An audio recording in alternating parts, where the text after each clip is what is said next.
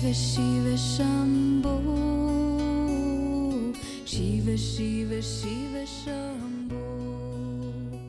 Vamos a empezar este satsang, vamos a platicar. Hoy quiero que quede algo clarísimo para que ustedes entiendan perfectamente lo que tiene que lograr el ser humano en relación a su despertar espiritual. Hoy tiene que quedar clarísimo. Bien, algunos de ustedes vinieron al satsang pasado, entonces ahí contamos un cuento. No lo voy a, tocar porque ya lo contamos la vez pasada.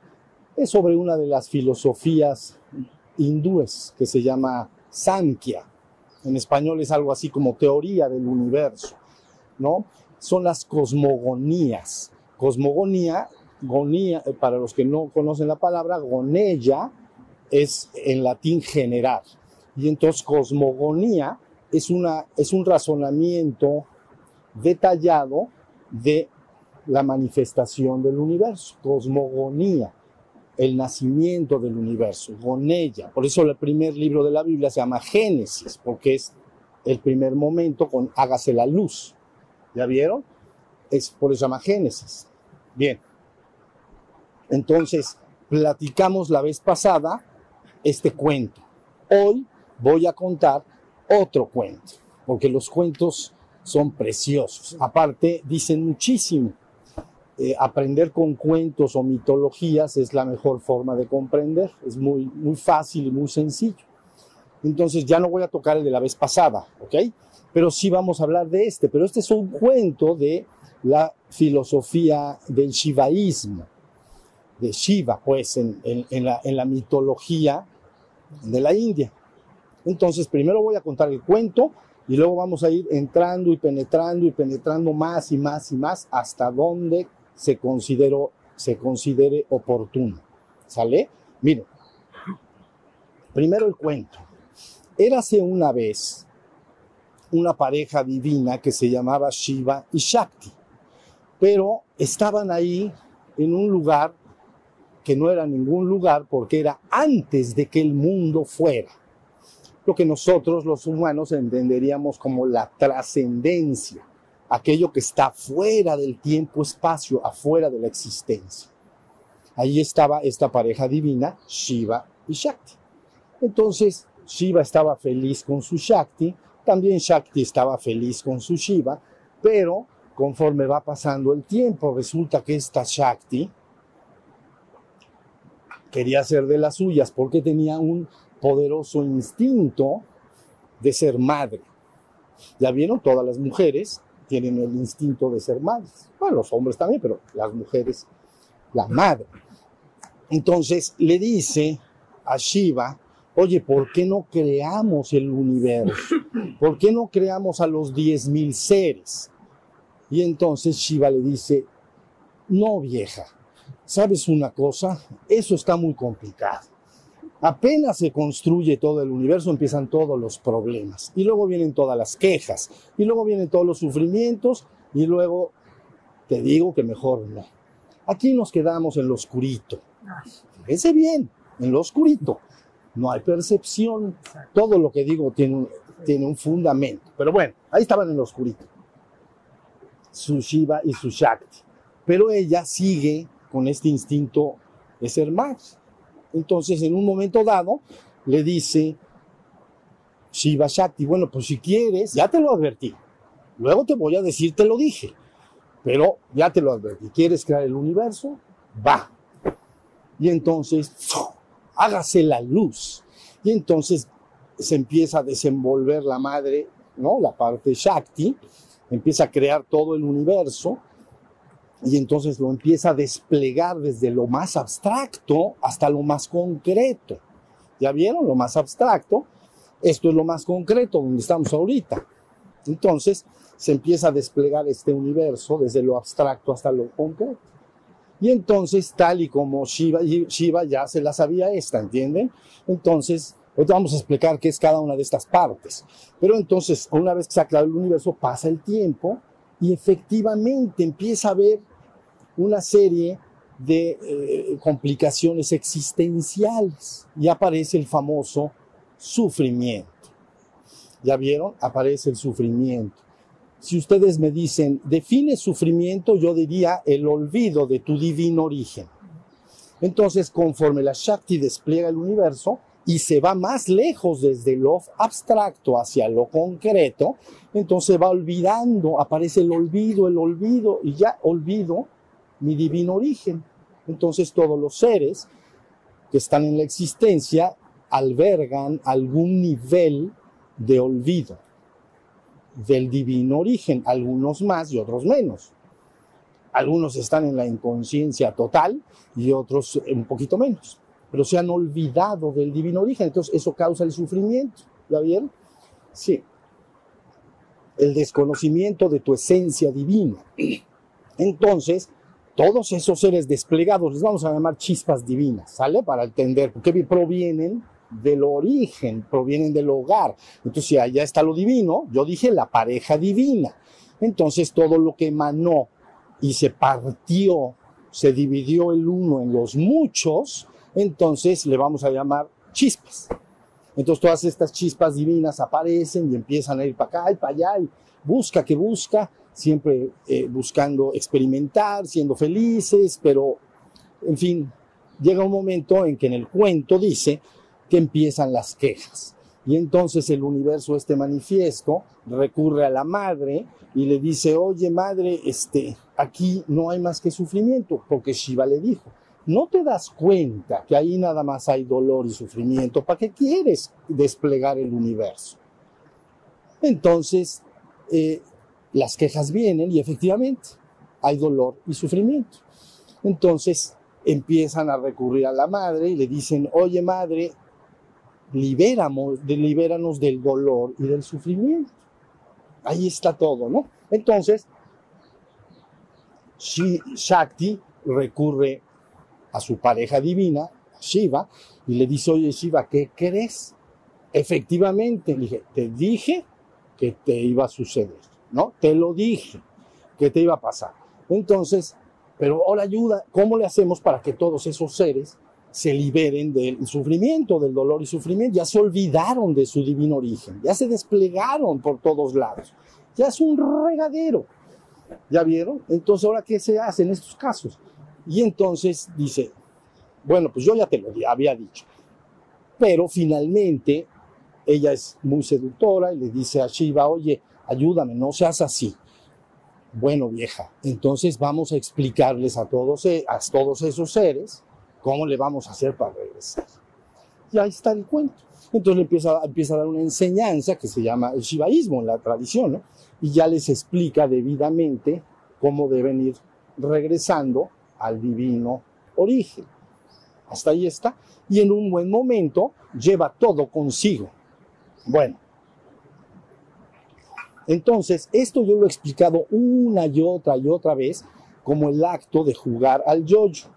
Entonces he dicho, todos conocemos el yoyo, ¿no? El yoyo tiene que ir para abajo, permanece abajo, a veces patina abajo o puedes hacer diversas suertes con el yoyo, el columpio y otras cosas parecidas. Pero finalmente el juego es que suba. Es bueno, que baje, haga una suerte, haga alguna experiencia y luego debe de regresar. Y, y entonces ya regresó todo. ¿Ya vieron? Entonces, en este cuento se refleja lo que en la tradición oriental se habla como la manifestación de un kalpa. Kalpa quiere decir era o manifestación cósmica. Fíjense bien, porque ahorita lo vamos a, voy a entrar tanto como pueda. Kalpa es era o manifestación cósmica. Y luego, si todo regresa, se le llama pralaya. No laya, sino pralaya. Pra es grande, grande y laya es disolución. Entonces, manifestación y disolución, hasta ahí vamos, es el juego del yocho. Baja y sube. ¿Ya vieron? Claro que cuando se cuenta este cuento, es muy fácil que la persona que lo escuche diga, esto parece un error cósmico, como para qué este juego, para qué este juego, ¿no? va para abajo todo y, se arma todo un, relajo existencial, ¿no? Y luego nada más para regresar, pues ya no nos hubiéramos salido, pues ya nos quedamos ahí se hubiera quedado Shiva y Shakti. Shiva siempre le dice, aquí estamos bien. ¿Ya vieron? Bueno, ese es el cuento. Pero este cuento está reflejando una manifestación y una reabsorción. Ahora, para que ustedes comprendan y no conciban que es un error cósmico, este proceso que les acabo de explicar del yo-yo o de la manifestación de Shiva y Shakti, ahorita voy a explicar qué es cada uno de esos componentes. Pero cada, bueno, vamos a, explicarlo así. En el, en el cuento, ¿qué sería Shiva y qué sería Shakti? Entonces, cuando se habla de la palabra Shiva en el Shivaísmo, se habla de conciencia, ¿ok? Aquello que en ti se da cuenta de algo. Entonces, tu Shiva, ahorita en este momento, si se da cuenta del río que suena, es tu Shiva, es tu parte Shiva, porque cada chispa que sale en esta gran manifestación cósmica y en esta gran reabsorción cósmica, entonces cada una de esas chispas es de la misma naturaleza que el Padre, es idéntico al Padre. ¿Y el Padre qué era? Bueno, el origen que era Shiva y su Shakti. ¿Ya vieron? Entonces, cada chispa divina en la existencia es, es estas dos cosas en sí mismas. Entonces, son aspectos. La mitología son cuentos para entender aspectos. Entonces, tu Shiva es el que se da cuenta del viento que te golpea, del sol que te eh, proporciona calor, del río que suena. Es tu propio Shiva. ¿Ya estamos? Y luego entonces estaría tu propia Shakti. Entonces, en el Shivaísmo se dice, no, es que Shiva tiene su consorte. Y esta consorte Shakti es tan inseparable de Shiva como el calor lo es de la llama. No se pueden separar, siempre están. Es la conciencia, sería el aspecto masculino Shiva y su poder de manifestar, o ustedes entenderían su mente creadora de realidades, sería su Shakti. ¿Ya vieron? Pero se dice, es inseparable. Por lo tanto, no hay un error, sino que eso va a coexistir continuamente. Ahorita, si nos da tiempo y puedo penetrar hasta allá, hablaré de cuál es el destino de la chispa cuando ha entrado en una gran manifestación cósmica, todo el recorrido que normalmente lleva a cabo, ¿no? hasta el reino humano y más allá si me da tiempo, que siempre me están preguntando sobre el reino espiritual y etcétera. ¿Sale? Entonces, si nos da tiempo, hablaremos. Si no, hasta aquí es, se tiene que entender que estos dos aspectos siempre están. El aspecto Shiva y el aspecto Shab es su poder. Ahora, fíjense bien, tú tienes que entender que este proceso de manifestación y reabsorción se está dando continua y sostenidamente en todo el universo todo el tiempo, desde lo más grande hasta lo más pequeño. Fíjense bien, el más grande que el hombre ha concebido, o nuestra civilización actual ha concebido a través de la ciencia, no a través del mito, sino a través de la ciencia, es lo que llaman el inicio de este universo, el Big Bang. Lo han oído todos, todos lo hemos oído. Entonces hace 12, 15 mil millones de años, dice la ciencia, empieza desde un punto central, un hágase la luz. Entonces viene una gran manifestación cósmica, ¿no? El destino todavía se discute mucho, si al final vendrá un Big Crunch, que se llama una reabsorción, o una muerte de la entidad y permanencia en su expansión, pero ya muerto, ya se acabó la combustión de todos los, los soles, etcétera, de todas las estrellas. Pero bueno, la discusión esa es científica. En, la mitología se dice, no, esto, si viene una manifestación, va a, haber una reabsorción. A fuerza. La más grande que el hombre concibe es entonces el Big Bang. Y como modelo científico se habla de un Big Crunch, un regreso. ¿Ya se entendió? Eso sería un hágase la luz. Pero sucede este proceso todo el tiempo, en todo momento en el cosmos, desde lo más grande hasta lo más pequeño. Entonces, el más pequeño que podemos, que se sabe que hay, es el comportamiento de los quantums. ¿Saben? las partículas, los quantums, no los átomos, esto tiene un chorro de quantums. Un quantum del pequeñito. A ver, ese quantum a través de, sobre todo, Maxwell, Planck y luego Einstein, cuando se dijo la equivalencia entre energía y materia. Entonces, ese quantum, esa partícula, de repente los científicos saben que se desaparece. Es decir, vino a la manifestación y es una partícula. Pero de repente se desaparece. Y entonces ya no está, ya no lo puedo percibir, ya no está en la existencia. Ya se reabsorbió. Ya vieron, entró al campo cuántico que le llaman, pero entró a la conciencia pura. ¿Ya vieron? Desde lo más grande hasta lo más pequeño, eso se está llevando a cabo continuamente. Hasta ahí me están siguiendo bien. Bien, entonces, tú eres un ser humano en el mundo. Tú acabas de hacer, cada quien aquí en diferente momento, según nuestra edad, este mismo proceso. En un buen momento, venimos al mundo. Se lleva a cabo una experiencia en el mundo y se termina. ¿Ya vieron?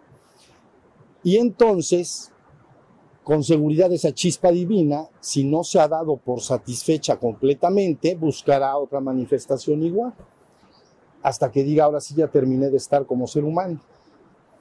Pero quiere explorarlo todo. Entonces viene y se reabsorbe.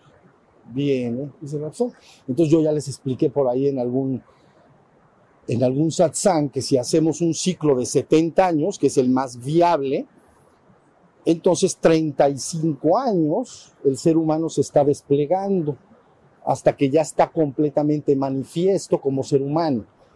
Un hombre de 35 años es suficiente para que el hombre tenga todas sus facultades físicas, emocionales y mentales desarrolladas. ¿Ya vieron? 35 años de manifestación pero luego vienen 35 años de absorción. Y entonces empieza la persona a regresar y a salir de este pequeño ciclo que llamamos humano. ¿Ya vieron? Entonces ya está el cósmico. Tenemos el Big Bang y el Big Crunch, piensan algunos científicos. Tenemos las partículas que se aparecen y entonces al aparecer ya están manifestándose y de repente se desaparecen ya se desmanifestaron. Ya entendí, ya, sí me estoy, ya tenemos entonces al ser humano. Lógico, es el que más nos interesa porque estamos manifiestos como seres humanos. Pero si a lo mejor en la segunda plática puedo hablar un poco más de todos los, de toda la manifestación en general. ¿Hasta ahí me están siguiendo? Bien. Ahora, ¿qué carambas tiene que hacer la chispa ¿Y, de qué se trata todo este juego? Bueno, como ser humano, acuérdate, tú eres la mezcla de Shiva y Shakti. Son, de alguna manera, dos formas de explicar que eh, por, por un lado eres conciencia. Si estuvieras en la pura trascendencia que la gente llama reino divino, serías la conciencia de ser el uno y único, desprovisto de toda dualidad. No es más que el uno y único si estuviera, cuando estaba Shiva con su Shakti allá en el Pralaya, ¿ya vieron? Antes de que el mundo fuera, esa era la conciencia. ¿No? La conciencia sería el uno y único, desprovisto de toda dualidad. No soy más que el uno y único, soy el absoluto. Eso eres tú. A fuerza. Lógico, puedes no reconocerlo, pero eso no puedes alterarlo ni cambiarlo. No se puede. Bien, pero entonces viene la manifestación y está la parte, el poder de Shiva, que es usar una mente creadora de realidades. Ahora, vamos a ubicar al ser humano. El ser humano tiene conciencia, mm, no la tiene plenamente despierta. El despertar espiritual es despertar la conciencia, pero tiene conciencia evidentemente, porque si oyes el río, entonces tengo conciencia. Si siento hambre, tengo conciencia. Conciencia es darse cuenta. De, allá en la trascendencia ni siquiera te dabas cuenta de nada, eras el uno y el único. Pero esa conciencia aquí en la existencia se da cuenta de lo que percibe, porque ya su Shakti se desplegó y entonces esa conciencia está dentro de la Shakti. Y entonces esa Shakti se está mostrando allá como río que suena. Hambre, todos nos damos cuenta, todos nos damos cuenta. Ese es tu aspecto Shiva. Bien, ¿cuál es mi aspecto Shakti? El aspecto Shakti es lo que la gente ahora entiende como mente creadora de realidades. Todo lo que tú pienses, sientas, imagines, hables y actúes va construyendo una realidad existencial. ¿Ya se entendió? Entonces, ¿qué? Hasta ahí va la cosa. Ahora, ¿qué sucede? Actualmente en esta humanidad está altamente desarrollada la parte Shakti, la mente creadora de realidad. Se ha creado una civilización muy avanzada. No es rural, ¿entienden? No hay que ir, o alguien de ustedes hoy en la mañana para bañarse fue al río o al pozo y cargó su cubeta. Yo no, yo abrí una llave. ¿Sabieron? Entonces, quiere decir que la mente creadora de realidades se aplicó para liberarte de ciertas incomodidades, sufrimientos, o por el acto de querer crear, por el gozo de imaginar, o para liberarme de alguna de las ataduras de, chin, ¿quieres agua? Pues vete a tomar allá. Oye, si inventamos una llave, pues órale, pero ¿y ahora cómo vas a traer el agua? Pues mejor inventamos una bomba.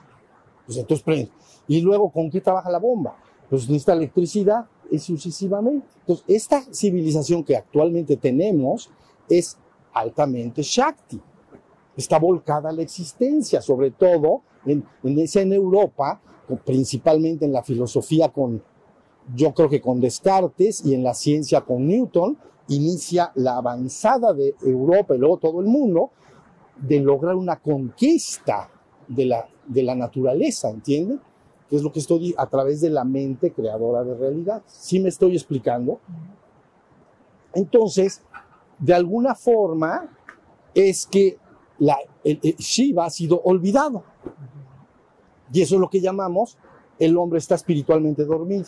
Porque cuando decimos espíritu, lo que aquí en Occidente llamamos espíritu, en Oriente no se llama espíritu, se llama el ser o el sí mismo o la conciencia. Aquello que en ti se da cuenta, es tu espíritu. Entonces, cuando hablamos de que el hombre está espiritualmente dormido, es que solo está relativamente consciente, no tanto, relativamente consciente de su cuerpo y de su mente. ¿La vieron? Y se ha identificado con su cuerpo y su mente, crecer su cuerpo y su mente. ¿Ya me entendieron? Y entonces ha olvidado el aspecto Shiva.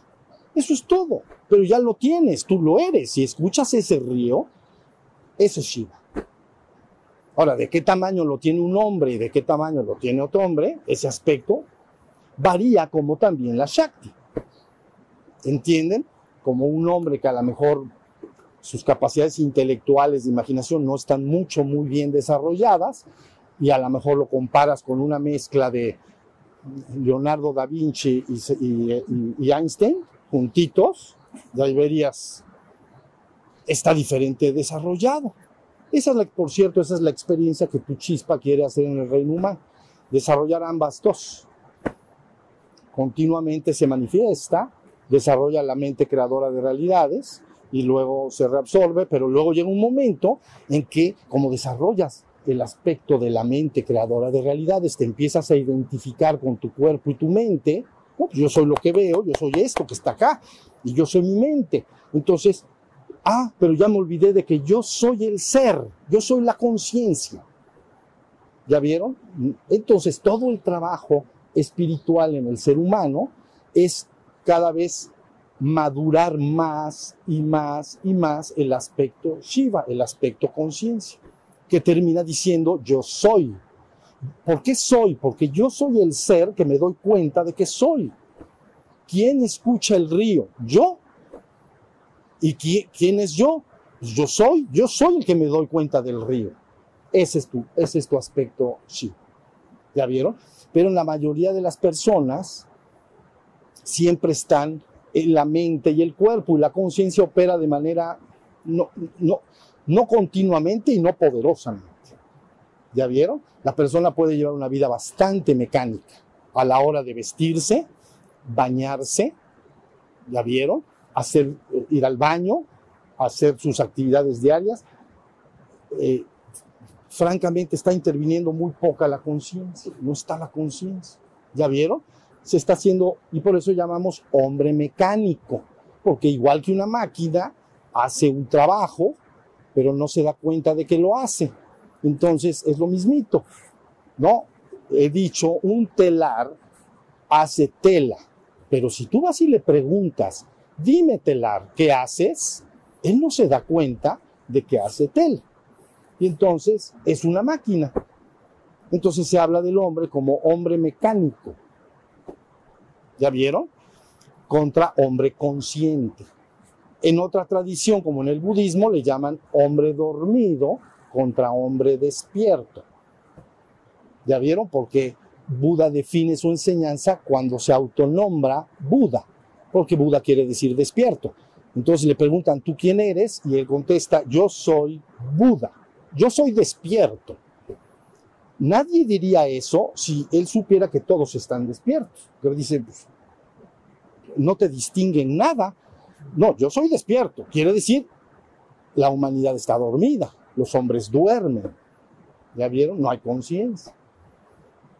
Entonces se llama hombre dormido contra hombre despierto. En la mística cristiana se utiliza otro término derivado de los hebreos, muertos y vivos, o los muertos y la resurrección de los muertos.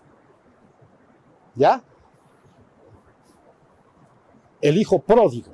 Este hijo mío estaba perdido y ha sido hallado. Estaba muerto y ha vuelto a la vida.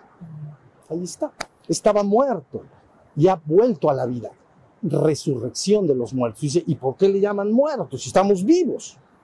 ¿O, o no? Un ratito vamos a caminar por acá. Porque viene de la mitología hebrea y entonces viene una caída del Edén y entonces estás concebido como muerto. No estás en la vida. ¿Ya vieron? Entonces, todas las mitologías explican este proceso. Ahora, ¿qué sería el despertar espiritual? No sería más que el acto de un hombre que decide despertar esa conciencia y convertirla en un acto permanente, todo el tiempo, en todo momento y en todo lugar. Nunca se queda dormido, nunca se olvida de sí mismo, nunca se distrae, nunca divaga, que dices, me fui. Eso lo podemos ver cuando platicamos con los amigos o vemos a las personas y les hablas, no te están haciendo caso. Ya sus ojos no están conscientes, no está la vida, no te están viendo. Por eso yo le puse, uy, hace muchos años, ojos de pescado. ¿La vieron? Este tiene ojos de pescado, que le estoy habla y habla y no me está haciendo caso. Y todos tienen que asentar, eso es clásico, ya lo sabemos bien. Todos, ¿me entendiste? Sí. No entendió nada, ya platicaste media hora. Media hora estuvo dormido. Y tú dices, no, no estuve dormido, estuve pensando. Bueno, pero no estuviste consciente del aquí y ahora en lo que yo te estaba diciendo. Estabas pensando o en la musaraña o estabas pensando en tu trabajo y cosas importantes para tu vida y tu familia, pero no estabas en el aquí y ahora. ¿Ya entendieron? Por eso el despertar espiritual en la toltequidad de Anagua, que es donde viví, nacimos la mayoría de los que estamos acá, aquí en México, pues, el despertar espiritual se define con dos palabras, Nikan Ashkan, punto. Aquí y ahora. Aquí y ahora. Bueno, estoy aquí y ahora tiene que estar la conciencia. Es que ya me fui con mi mente, ya no estoy aquí y ahora. Ahora sí se entendió. Ahora, todo el trabajo para tu despertar espiritual es entender esos dos aspectos. Está más sencillo que lo sencillo. ¿Ya vieron?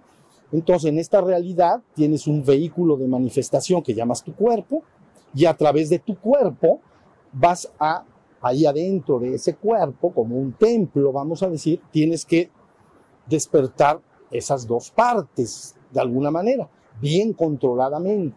Entonces, despiertas tu Shiva cada vez que estás en el aquí y ahora, atento del momento presente, porque yo me doy cuenta de que soy. Cuando yo estoy atento, me doy cuenta de que soy. Si me distraigo, no me estoy dando cuenta. Y cuando me vuelvo a dar cuenta de que estaba distraído y vuelvo a estar consciente del aquí y ahora, soy. Ahí está tu, tu Shiva, perdón. ¿Ya vieron? Ahora, tienes el aspecto Shakti. Es importante porque no hay un error cósmico, porque el cuento parecería, el, cuento está tratando de explicar un kalpa y una reabsorción cósmica, pero parecería entonces un error. No hay tal error, porque tú también tienes que desarrollar tu Shakti, pero controladamente y dirigidamente.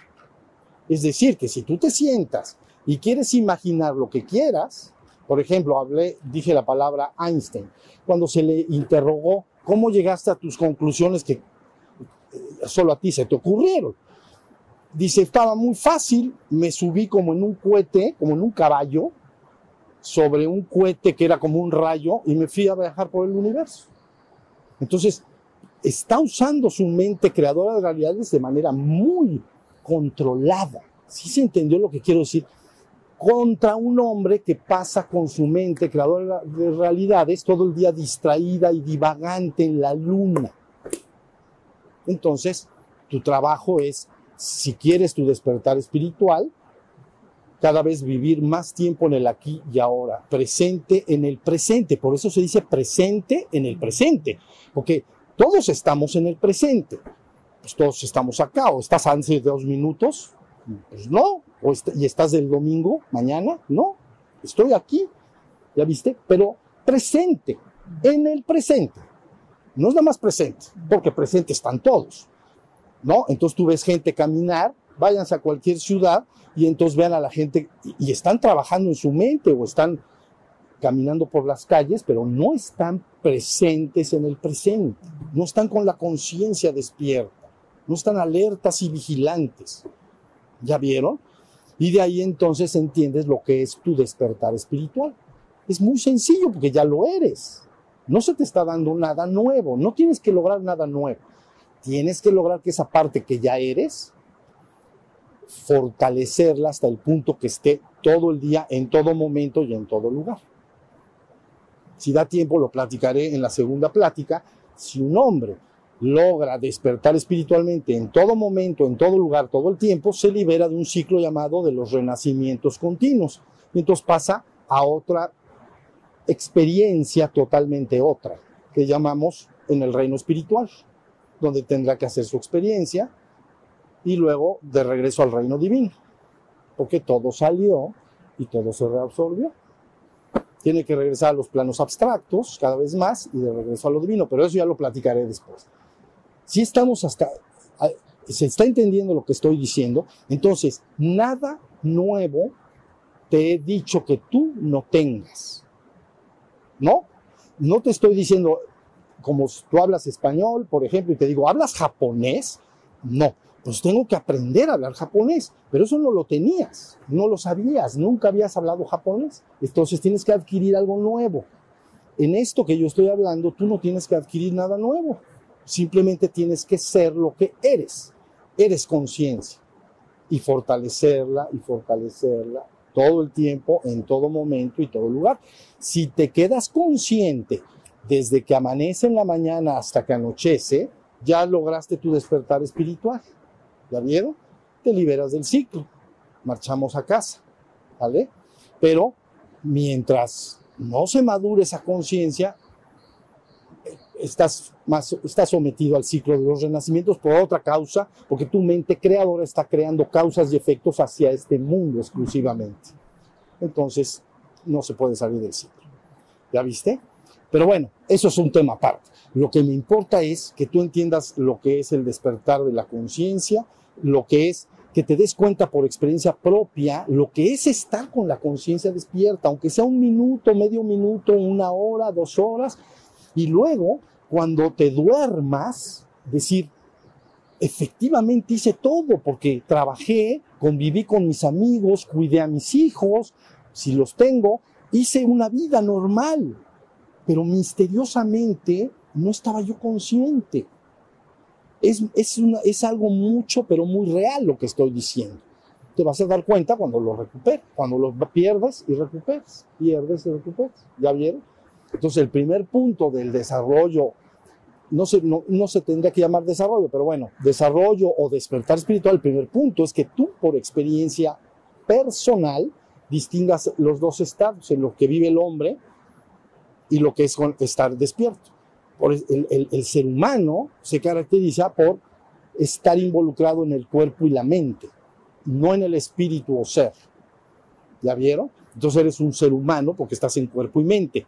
Nada más ahí está toda tu actividad, cuerpo y mente. Si despiertas plenamente, ah, ya despertarse a la parte espiritual. Y esa es la causa de la liberación. Se llama liberarse.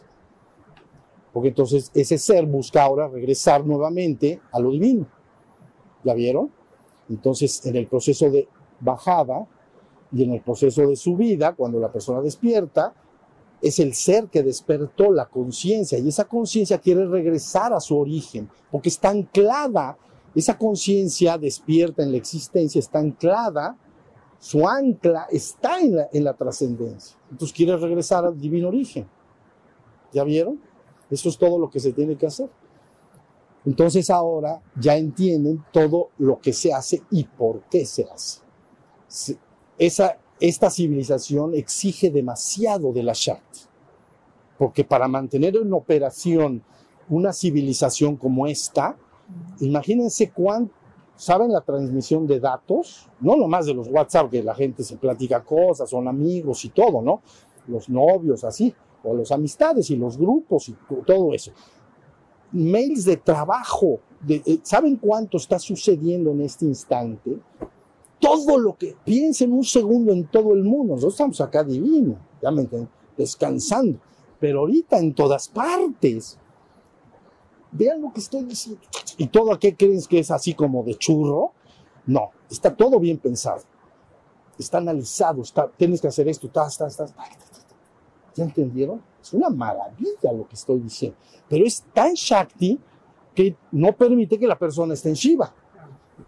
De ahí que se haga el recurso de los retiros, como retiros de silencio, o que la persona sus sábados y domingos se, se vaya a algún lugar rural, esté en un lugar tranquilo para buscar que esa otra parte madure. ¿Sí está entendida la idea? Entonces, eh, voy a, a, pedirles, levanten la mano los que entiendan y conozcan por vivencia personal el estado dormido y despierto, aunque sea un segundito, nada más así. Ya ven, todo mundo. Todo mundo. ¿Saben lo que ¿Y sabes por qué? Porque eres tú eso. Ahora ya, y tú dices, bueno, entonces cuando yo me despierte, ¿qué va a pasar? Bueno, que tú dirás, en mi cuerpo, porque transitoriamente lo eres, pero nada más transitoriamente, no, no pasarán 100 años más y sigas acá. Pero bueno, en el cuerpo yo siento, yo siento, el cuerpo siente la mente puede decir yo pienso o yo siento emociones, pero emociones, no sensaciones. Entonces yo siento, yo pienso, yo soy. Ese es yo soy, que ahora a veces veo que la gente tiene libros y lo ponen todo en mayúscula, ¿no? Yo soy, es esa conciencia, es el yo soy. Ese es todo el secreto.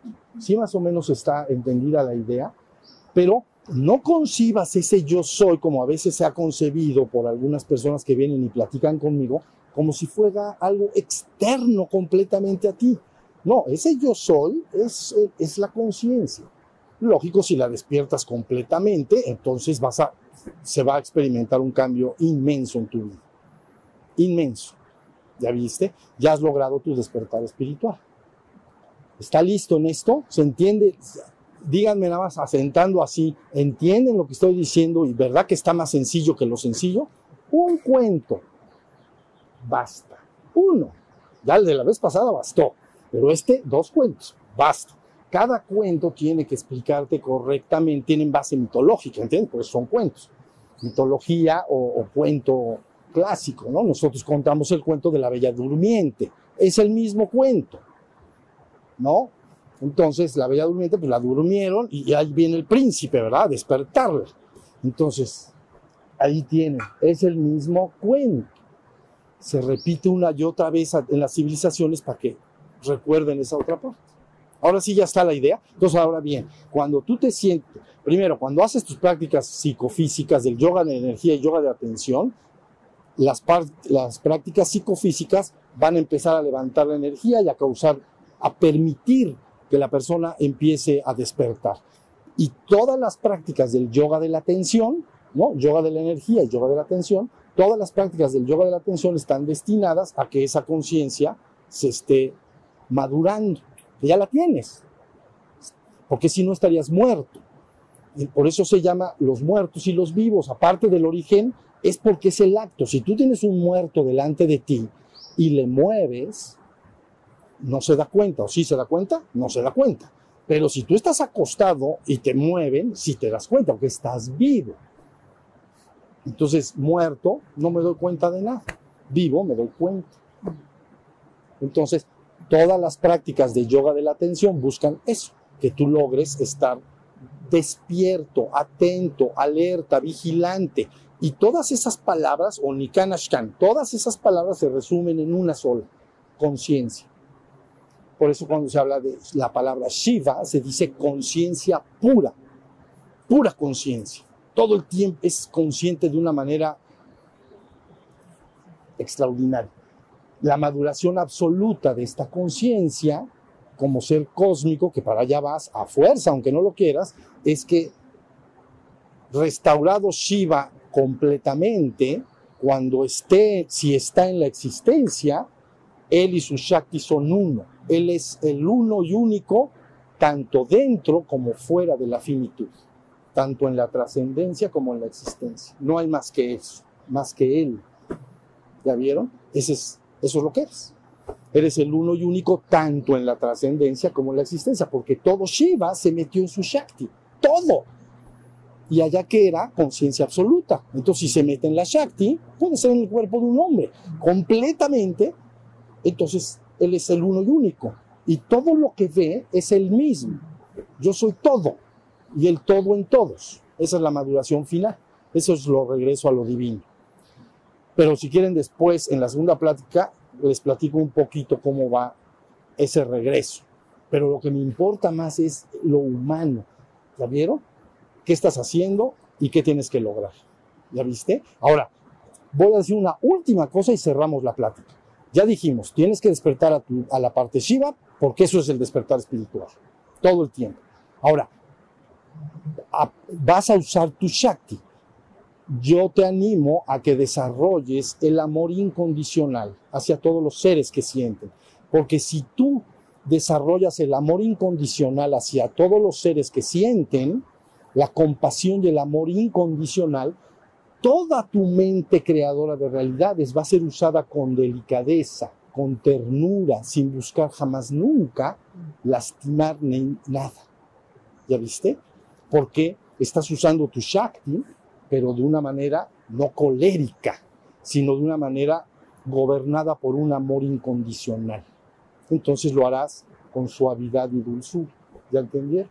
Y entonces tanto tu karma como el karma de las gentes que te rodean irán creando una realidad hermosa. ¿Sí se entendió? Eso aguas.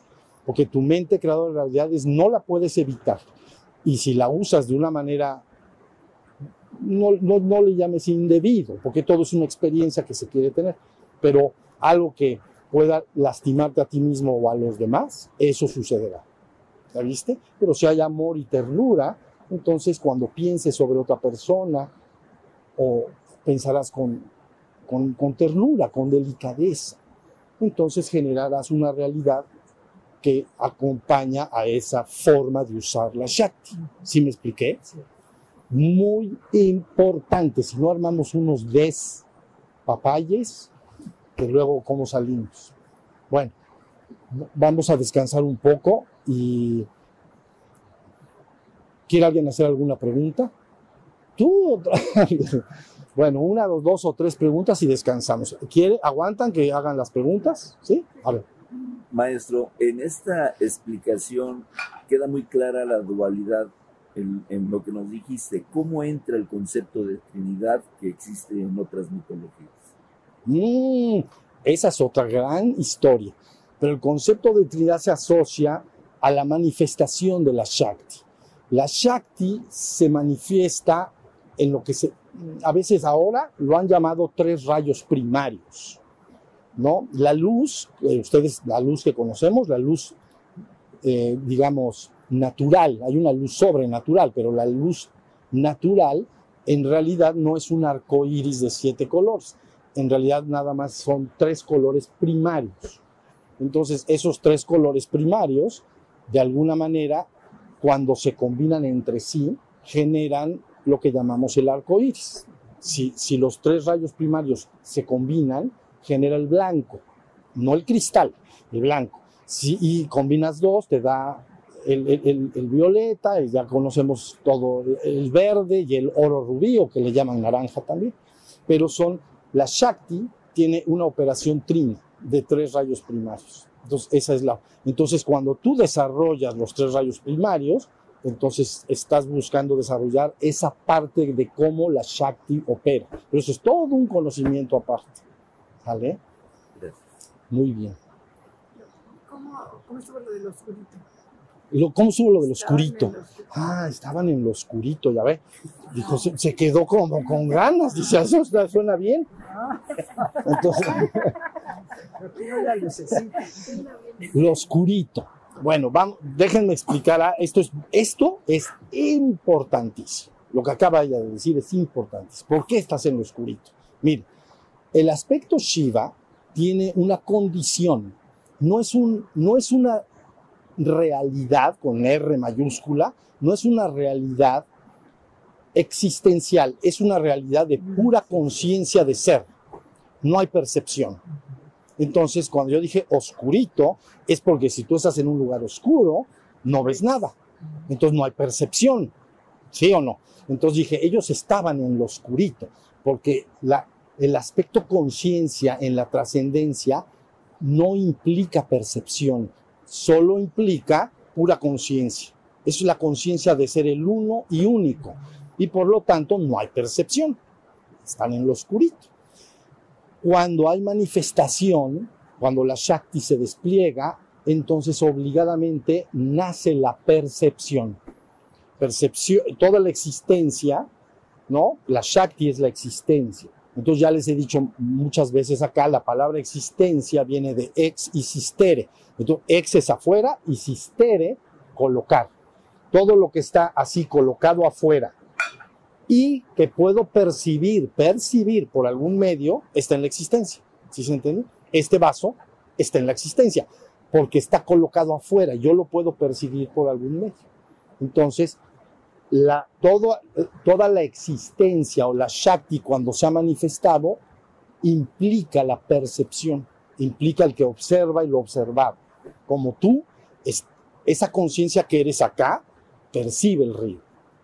¿Ya viste? Entonces, esa es la razón por la cual está en lo oscurito. Nada más dando a entender que ahí no hay percepción, por lo tanto, no hay dualidad y es absolutamente estático, no está dinámico. ¿Ves? Todo lo que se percibe acá es dinámico. Como ese río que suena, está cambiando por poco que parezca, o el canto de los pájaros está cambiando. ¿Me di a entender en lo que estoy diciendo? Entonces, percepción, no percepción. Tú dices, ¿qué, qué, está, qué es existencia? Todo lo que yo percibo. Ah, pero percibo emociones. Mira, me doy cuenta de que siento miedo o alegría o tristeza. Ah, me di cuenta, la percibí, está en la existencia. Fluyen pensamientos en la mente. Hay existencia porque los puedo percibir. Pero cuando eh, la conciencia se quiere ver a sí misma, no la puede percibir, solo puede serla. Yo soy.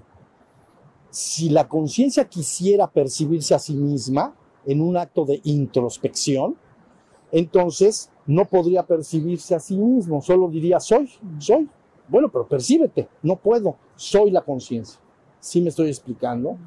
Entonces, la, la conciencia es, ¿no? Y por lo tanto tú podrías decir ahorita en este momento, ustedes que están acá, que estamos acá sentados, yo soy y existo. Yo soy. Ah, porque soy el ser, pero también existo, porque está colocado afuera el cuerpo y lo puedo percibir. Entonces yo soy y existo. Entonces esa es la razón del oscurito y lo no oscurito. A ver, la señora, la señora quería preguntar algo. Yo quisiera preguntarte, ¿qué representa el que cuando trato lado dice meditación, ¿qué representa el contemplar colores? Ah, es pa- Yo ve- contemplo un violeta muy fuerte, un amarillo, un rojo, y en algunas ocasiones he llegado a contemplar un brillante fuerte, fuerte, fuerte, fuerte. No, no frecuentemente. Los tres colores que te mencionaba son los que con más frecuencia observo. son esos ¿Qué tres. Bueno, ah, expliqué hace un momento que había una luz natural y una luz sobrenatural. Ustedes han escuchado el término como sistema de creencia. Creo en lo visible y lo invisible. Todos reconocemos esa palabra, ¿no? Es el credo. Creo en lo visible y lo invisible.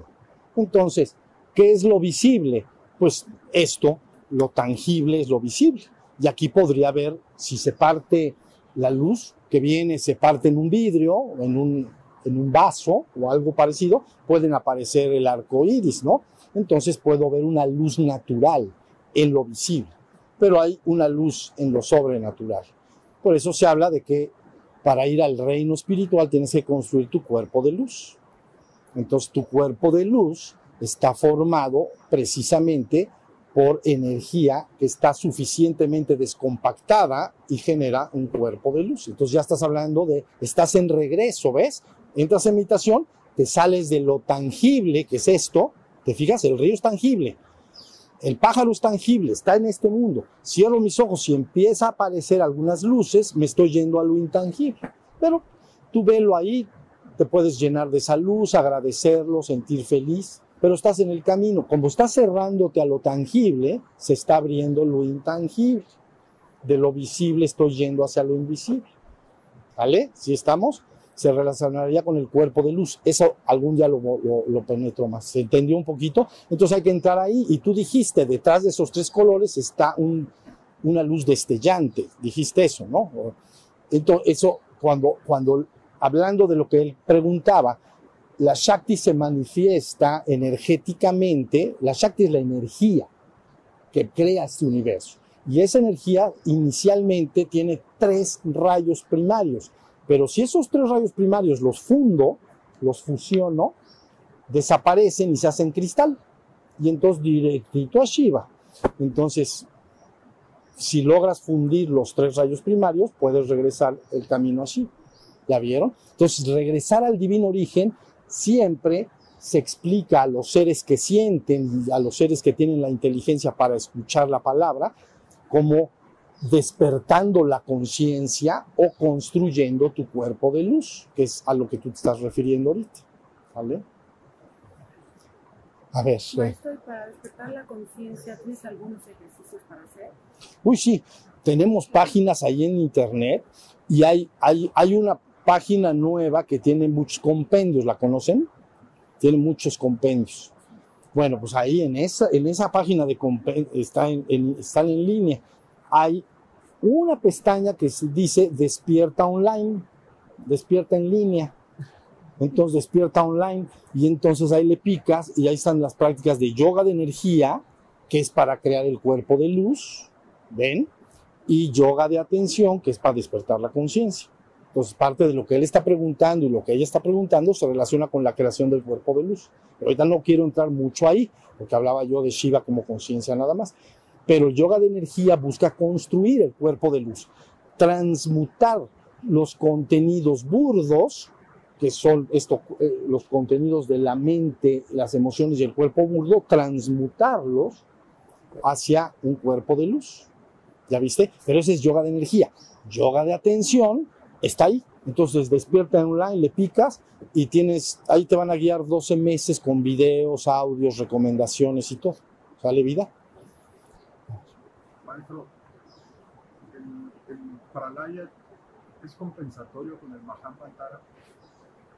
A ver, eh, dime qué es- entiendes por cada uno de ellos. Pralaya entendí que es expansión. Y el Mahamantara yo lo tenía entendido como expansión. Yo tenía entendido que Pralaya es el como la semilla, el iliaster, ¿no? Y el Mahamantara expande. Exacto. Pero al inicio de tu conferencia creo que el Pralaya es el que expande. Entonces me quedé con el No, Mahamantara. no, no, al revés. Es el que contrae. Sí. Sí, el primero que dijiste, pralaya, laya es disolución. Entonces es el regreso. Y el otro es expansión. Entonces, eso yo les digo que se repite en todos los niveles y en el hecho mismo de respirar se está repitiendo. Entonces, cada vez que sacas tu aliento, hay una manifestación y una absorción. ¿Ya vieron? Por eso llaman la respiración de Brahma. ¿Ya viste? Sí, pero es la otra palabra, es la de expansión y la otra es, laya es disolución, es regresar al, al origen. Última pregunta. Tal. Entonces, podría decirse, bueno, esto que entiendo, que la finalidad de esta experiencia es que Shiva tome conciencia en esta realidad, en esta realidad a través de nosotros, porque la trascendencia es pura conciencia, es nada más. Pero a través de nosotros que adquiere esa conciencia de que es todo esto de una manera plena. Sí. La finalidad de esta realidad. La finalidad última es que cada chispa adquiera la conciencia total y absoluta, que ahorita yo me referí como Shiva Shakti. Cuando una chispa sale a la manifestación, pasa por toda una experiencia para que al final, final, final, a ver si me da tiempo lo platicamos, logre la conciencia total como Shiva Shakti. Y entonces se habla de creadores cósmicos, pero eso es otra cosa, otra historia. ¿Sale? Bueno, muy bien, ahora sí vamos a descansar. ¿Sale? Levanten sus manos, por favor.